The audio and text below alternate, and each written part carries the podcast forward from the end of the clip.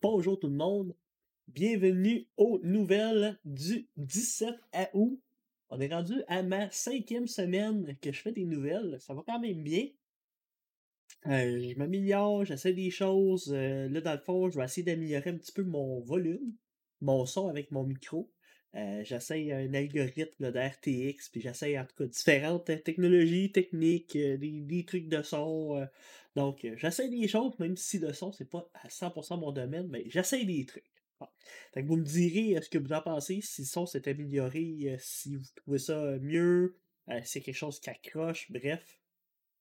Je me suis rendu compte aussi que des fois, euh, ma langue fait ça dans mon palais, puis ça faisait comme un bruit qui était super bien capté par mon micro. Donc, euh, c'est aussi le genre de petits détails qu'on se rend compte là, en écoutant des vidéos.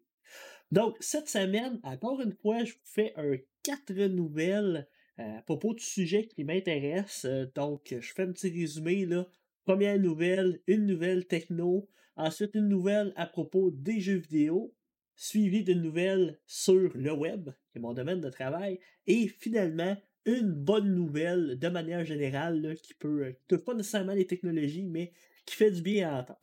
Bon, donc euh, pour ma première nouvelle au niveau des technologies, ben euh, vous en avez peut-être un petit peu entendu parler début juillet.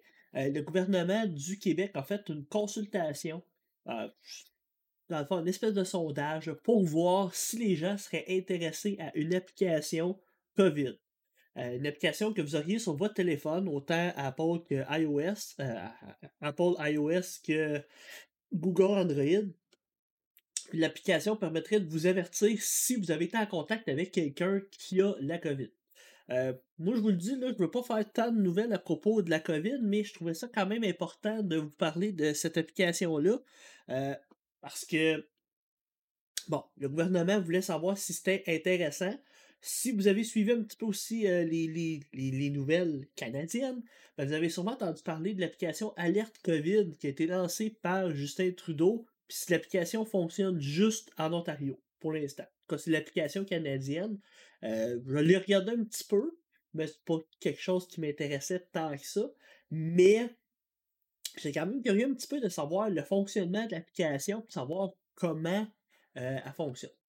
Semblerait-il que ce que le gouvernement même du Québec serait intéressé, c'est une application qui serait déjà euh, conçue. Là. Ça, ça, ça un consultant qui a déjà fait une application dans le même style. Et cette technologie-là, elle n'utiliserait pas la localisation GPS, elle utiliserait la localisation Bluetooth. Dans le fond, grosso modo, le principe, comment ça fonctionne, c'est que votre appareil se fait donner un identifiant aléatoire Bluetooth, il est activé. Il y a quelqu'un d'autre qui a l'identifiant Bluetooth aussi d'activer. Et ben, quand on se promène, ben, les deux appareils, ah, ils se rencontrent, puis OK, ils font juste un petit euh, allô, allô, puis voilà, ça finit là. Par contre, si vous êtes diagnostiqué positif à la COVID, ils font le test euh, dans le nez, euh, ben, ils vont vous donner un code unique, un code qu'on rentre dans l'application. À partir de là, selon, selon peut-être euh, le, temps qu'on a eu la maladie. Je ne sais pas si on est capable de savoir un petit peu ça fait combien de temps qu'on l'a.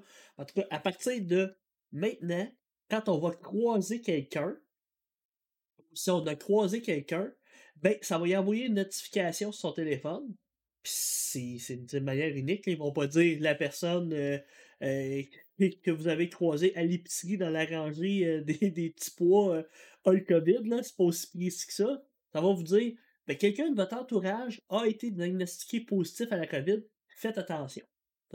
C'est que dans le fond, grosso modo, c'est comme ça que l'application euh, euh, euh, fonctionne. Il n'y a pas d'identification unique. A pas, ça ne peut être pas directement la personne. Pourquoi je voulais vous en parler? Ce que je trouve intéressant, c'est que là, il y a des experts qui ont été consultés après cette consultation-là, et la plupart des experts en sécurité informatique disent que c'est une technologie qui n'est pas euh, utile, ben, pas, pas, nécessairement utile, mais qui n'est pas sécuritaire et qui peut être détourné par des fraudeurs. Hein, des gens qui veulent faire du vol d'identité, étant donné que l'application, le Bluetooth est comme toujours activé, ben, c'est comme une porte d'entrée. Le protocole Bluetooth, ce n'est pas le plus sécurisé non plus. C'était pas son rôle. Euh, le protocole Bluetooth, au départ, c'était de connecter des manettes euh, de console. C'était de faire des, des petites interconnexions, puis les données qui sont envoyées sont minimes. Là, on commence à donner beaucoup, beaucoup, beaucoup de responsabilités au protocole Bluetooth. C'est ça que les experts en sécurité semblent dire. Là, c'est problématique. On, on essaie d'aller chercher peut-être trop large ce qu'une technologie n'a pas été conçue pour ça. Donc là, euh, euh, moi, au niveau de la, réflexion de ça, ben là, après ça, ben, c'est sûr que le gouvernement va essayer de promouvoir l'utilisation de ça si ça, ça, aboutit. Théoriquement, on devrait comme avoir des échos de ça en septembre, euh, à la fin de la consultation, puis de voir si l'application va être mise en place, puis ci, puis ça, puis la, communication. Je ne sais pas. moi, personnellement, je me en tout cas, il faudrait vraiment que je me, documente puis je m'informe si je vais installer l'application ou pas. Euh, côté vie privée, je trouve pas ça si dramatique que ça que le gouvernement ait ces informations-là. C'est beaucoup au niveau de la sécurité de l'information autre que ça, puis du hacking et, tout ce qui peut être fait avec, puis euh, qui, ferait en sorte que je l'installerai pas. Puis là, il faut quand même qu'il y ait un gros bassin de gens qui l'installent pour que ça devienne pertinent. Parce que s'il y a juste 10% des gens qui l'installent, c'est pas terrible. bref, hein, je serais curieux d'avoir votre avis aussi, puis votre opinion là-dessus, sur ce que vous en pensez, mais disons que euh, j'aimais quelques bémols sur cette application. Ma deuxième nouvelle. Euh, nouvelle à propos des jeux vidéo. Euh, je vous ai parlé la, semaine dernière, aux dernières nouvelles, que dans le fond, Microsoft voulait essayer de sortir son, son service xCloud puis de Game Pass sur Apple, puis Apple a carrément refusé ça, hein, a dit non, puis il a refusé aussi Stadia. Euh, mais là, cette semaine, j'ai regardé une nouvelle, puis là, je me dis, ah, je peux pas comme passer à côté de cette nouvelle-là, ça, a vraiment enflammé le web, puis euh, tout le monde parle de ça. Mais en même temps, euh, c'est très semblable à la nouvelle que je vous avais parlé dernièrement. Donc, je vous en parle là quand même. La nouvelle, si vous ne l'avez pas vu passer, c'est euh, dans le fond Epic, hein, la compagnie derrière Fortnite, qui euh, s'en va encore contre Apple et euh, Google. Mais pourquoi ils vont en cours? C'est que Epic a décidé de sortir une mise à jour de Fortnite, la compagnie qui fait Fortnite, qui permet les achats de, de, de V-Bucks, l'espèce d'achat en ligne de, de monnaie, directement dans l'application sans passer par le App Store ou passer par le Google Play Store. Ça, c'est problématique. C'est problématique parce que, euh, dans le fond, les redevances ne vont pas à Apple ni à Google. Que ça enfreint les règles d'utilisation du Play Store. Puis là, on tombe exactement dans la même euh, optique que, euh, Google et Apple avaient refusé. Ben, en fait, Google n'a pas refusé encore Stadia et Microsoft, mais peut-être que ça va venir. Mais bref, ils ont euh, Apple, lui, c'est la même, la même ordre d'idée. C'est pour ça qu'Apple a refusé Microsoft dans son écosystème. Ben, là, on, est devant la même situation avec, avec euh, Epic et Fortnite. Donc là, on s'entend. C'est sûr que là, euh, Apple a réagi a retiré l'application du store. Google a fait exactement la même chose, à peu près dans la même vitesse. Fait qu'on voit que ça a fâché les deux géants, hein, c'est sûr. Et là, Epic s'en va en guerre autant juridique qu'au niveau marketing. En, euh, il y a une espèce de campagne de marketing là, où est-ce qu'on voit une vieille publicité d'Apple révolutionnaire, euh, refaite à la sauce Fortnite. Bref, l'idée est bonne. Mais moi, ce que je me questionne beaucoup en arrière de ça, puis pourquoi euh, je trouvais ça important de vous parler un petit peu de cette nouvelle-là, c'est de se poser la question, c'est est-ce que les, les géants qui, ont, qui, font iOS et euh, Android, dans le fond, les, deux systèmes d'exploitation des téléphones qu'on utilise le plus, euh, de manière le plus commun, est-ce qu'ils ont le droit de limiter l'utilisation de leur Play Store, de leur espèce de magasin de distribution? qui ont le droit de mettre les règles qu'ils veulent, puis de. Écoutez, ils prennent quand même 30% des profits, puis ils donnent 70% des profits. Euh, c'est quand même énorme. Puis c'est une des raisons aussi pourquoi que Epic, euh, le, ce pourcentage-là, il est pareil sur ordinateur avec Steam. Le pourcentage est presque identique. C'est un modèle qui est quand même pas mal utilisé. Ben là, Epic a décidé de sortir son Epic Store, puis de changer la donne. Eux, les redevances, c'est 12% à eux, puis 88% à euh, l'éditeur de jeu. Ce qui est, c'est sûr, un peu plus fair, mais faut prendre en considération que la plateforme Steam est pas mal plus grosse que l'Epic Store. Android, c'est pas mal plus gros aussi, puis iOS aussi, c'est beaucoup de développement, puis c'est beaucoup de travail, puis c'est un écosystème qui demande de la maintenance, de la mise à jour, des serveurs, euh, qui demande quand même beaucoup de travail. C'est que, moi, mon opinion de manière générale par rapport à cette nouvelle-là, c'est euh, c'est sûr que je trouve Apple et Google gourmand. 30% c'est beaucoup de la part de gâteau, mais c'est ce qu'ils estiment être correct. Et les deux se sont comme un peu entendus, puis même Steam fonctionne un petit peu du même principe. Donc, dans le fond, ce qu'ils disent, c'est nous autres, on vous offre le marketing, la plateforme centralisée, euh, la sécurité, le, toute l'opération de manière générale. Euh, on vous offre euh, les mises à jour, l'infrastructure, les appareils. Ben, ça, c'est les appareils Samsung ou iPhone font leur propre appareil. Mais on s'entend qu'il y a quand même tout ça qui est dans la balance. Et là, ils prennent 30%. honnêtement, je trouve que c'est quand même fair comme montant, surtout qu'il y a quand même du travail en arrière. C'est pas juste nécessairement fair, c'est aussi, à mon sens, leur droit, étant donné c'est leur système puis c'est leur application.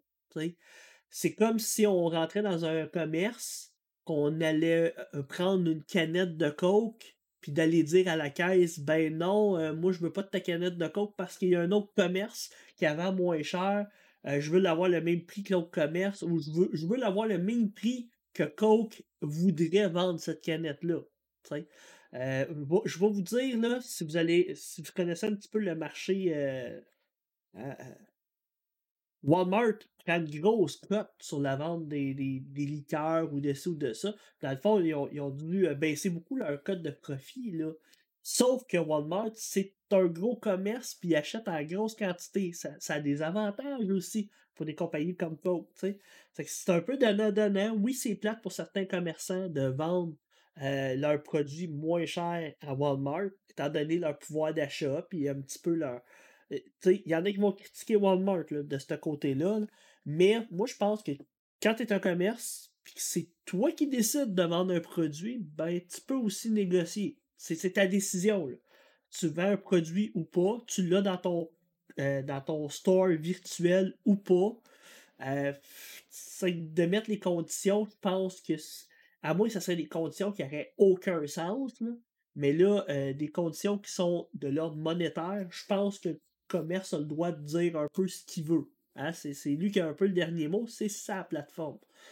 autant que ce soit un endroit physique qu'un endroit virtuel, en tout cas, j'ai bien hâte de voir la poursuite à qui qui va gagner. Mais n'oubliez pas qu'en arrière de Epic, il y a Tencent, qui est une compagnie chinoise, qui, elle, a beaucoup d'argent. Puis, dans le fond, c'est un peu hein, on est un peu en guerre commerciale là, entre la Chine, les États-Unis, puis Tencent est, pas non plus euh, la compagnie la plus euh, fair et la plus gentille au niveau commercial. C'est que dans le fond, de demander à des, euh, de demander aux gens d'embarquer dans cette espèce de guerre virtuelle-là contre Apple puis Google, faut connaître un peu les compagnies en arrière puis de savoir que c'est des guerres commerciales. C'est que d'embarquer là-dedans, moi, en tout cas, euh, personnellement, autant en tant qu'utilisateur qu'en tant que joueur, qu'en tant que j'embarquerai pas. Puis à date, euh, je, sais pas au niveau juridique comment ça va finir, mais j'aurais tendance à dire que Google et Apple sont dans leur droit de faire ce qu'ils font. On verra pour la suite. Maintenant, ma troisième nouvelle, une nouvelle à propos du web. Euh, il y a une petite nouvelle euh, au niveau du web qui a passé rapidement, puis je vous en parle parce que est en lien un petit peu avec une nouvelle que je vous avais déjà parlé. J'avais parlé que euh, Mozilla, le site de, développement, le MDN, le Mozilla Developer Network, avait quand même 15 ans, je crois, là, si, ma mémoire est bonne. Le site web, ça fait quand même un bout qui existe. Et là, il y a une grosse nouvelle. Il y a 250 employés de Mozilla qui se sont fait mettre à la porte. Donc, ça fait en sorte que euh, là, les gens capotaient se disaient est-ce que le site va continuer de rouler? Euh, ça, ça, a quand même été une nouvelle qui a, fait des vagues sur le web. Mais euh, semblerait-il que ben, comme n'importe quelle compagnie là, qui met à pied des, des employés. Des fois, on n'a comme pas le choix de faire ce genre de restructuration-là. Mais semblerait qu'il va quand même rester une petite équipe, vraiment réduite, mais qui va continuer de gérer le site web de documentation.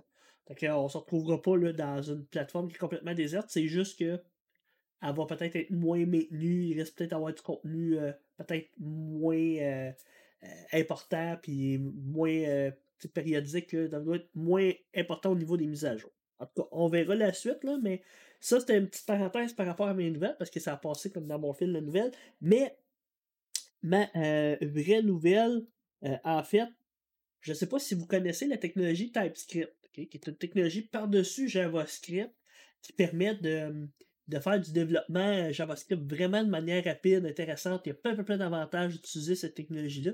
C'est une technologie de Microsoft, mais qui est open source. dans le fond, eux autres, ils ont pensé à cette technologie-là avec le C Sharp. Et, euh, dans le fond, c'est la même gang qui font C Sharp qui font TypeScript. c'est un langage que j'aime beaucoup. J'aime beaucoup développer avec TypeScript. Puis je me suis remis un peu à jour. Puis j'ai retravaillé un petit peu avec euh, cette plateforme-là. Super intéressant. Ben, TypeScript a mis à jour son site web. moi, j'avais été voir le site web au départ quand je m'en servais pas tant de grosse euh, euh, une ressource utile, euh, peut-être un petit peu difficile à trouver la doc. Et là, ils ont mis à jour le site. je vous montre ça. Je vous montre un petit peu en temps réel le site web. Et regardez, là, dans le fond, c'est l'annonce. Là, hein, on a mis à jour notre site web, blablabla.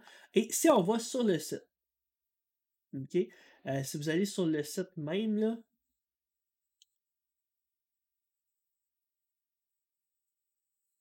eux autres. Ben c'est. Ok, c'est ici. C'est typescriptlang.org. Euh, cette web, euh, je ne sais pas pourquoi ils ne pouvaient pas acheter le .org de. Le, disons que le titre est un peu euh, spécial, mais regardez un petit peu là. Eux, ce qu'ils ont fait, ils ont fait quand même beaucoup de tests utilisateurs, ils ont demandé l'avis, euh, ils ont amélioré la navigation, ils ont amélioré la documentation. Il semblait que la documentation était un petit peu dure à utiliser. Ça, j'ai pas été euh, des gros coups d'œil sur la documentation, mais de manière. Euh, ils ont expliqué, ils ont, retravaillé un petit peu l'intro aussi de, de, TypeScript. Donc, je trouve quand même intéressant cette web. Je trouve ça le fun qu'il l'ait mis à jour, mais une des fonctionnalités que je trouve vraiment intéressante de TypeScript, c'est que si vous êtes développeur JavaScript, puis vous dites, hey, j'aimerais ça l'essayer TypeScript, j'aimerais ça euh, patauger dedans, puis pouvoir faire euh, euh, des petits tests, puis voir un petit peu comment ça marche. Ben, l'installer de base, c'est pas si facile que ça. Ça prend quand même un certain temps. Et là, ce qui est intéressant, c'est qu'ils ont fait un playground, une espèce de, hein, de carré de sable, pour qu'on puisse s'amuser avec TypeScript. Ça, ça explique d'abord un petit peu comment TypeScript fonctionne, puis on peut aller voir des exemples.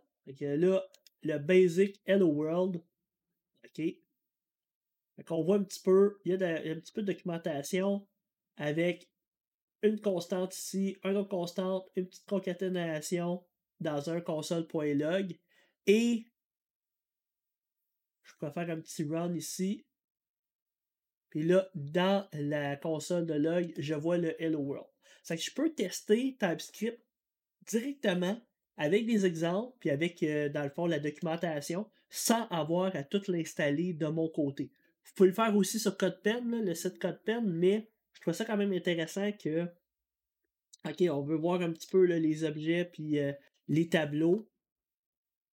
Si je fais run, on voit toute l'explication. Si vous faites l'orienté objet là, en JavaScript, c'est l'enfer, mais si vous utilisez TypeScript, c'est vraiment génial.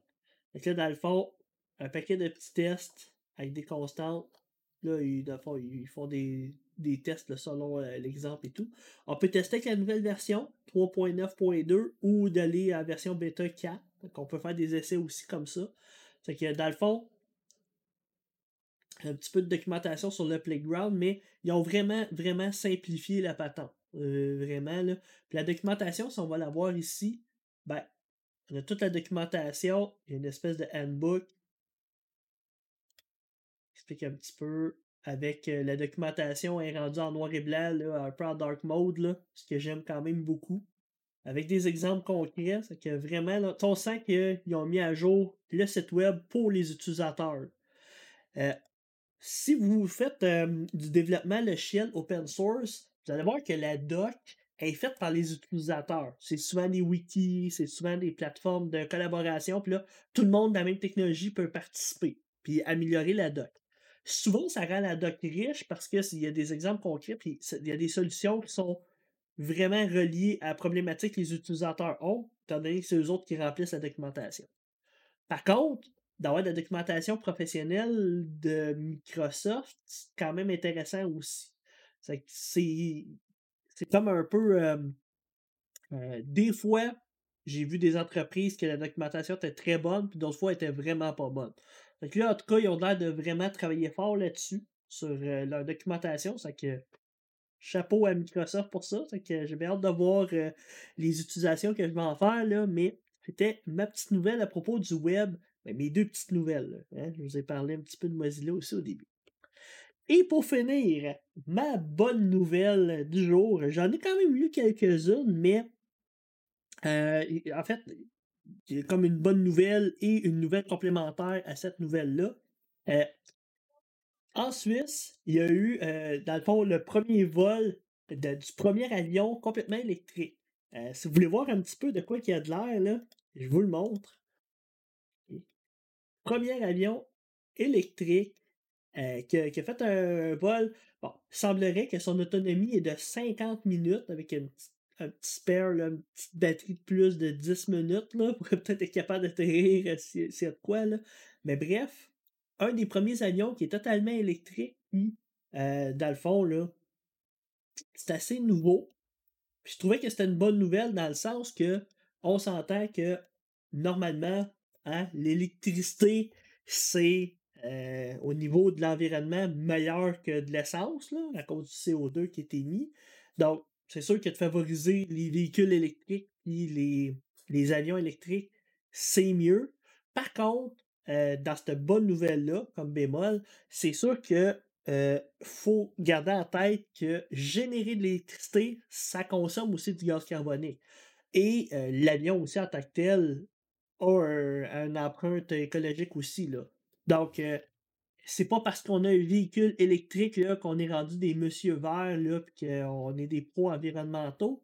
Euh, le véhicule électrique peut, euh, à cause de la gestion de l'électricité, causer plus de, de, gaz à effet de serre. si on charge notre auto aux États-Unis puis que c'est une usine de charbon qui nous donne l'électricité, on s'entend que c'est pas plus vert.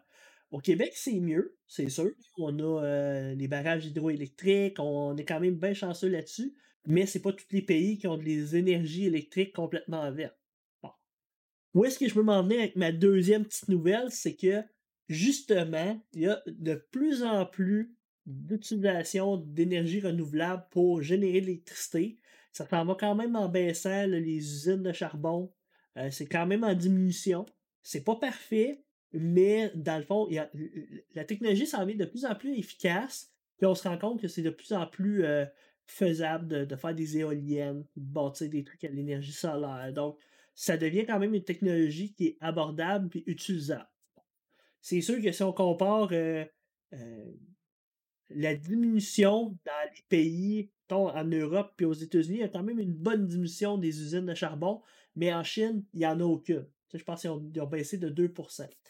Si on voulait vraiment avoir des gros impacts sur l'environnement, il faut vraiment baisser plus que ça. Je pense que c'est comme 13% à chaque année qu'il faudrait qu'on baisse là, euh, pour pas, euh, pas qu'il y ait de trop grandes problématiques au niveau du, des changements climatiques. Mais bon, au moins, on est en train de développer des solutions alternatives.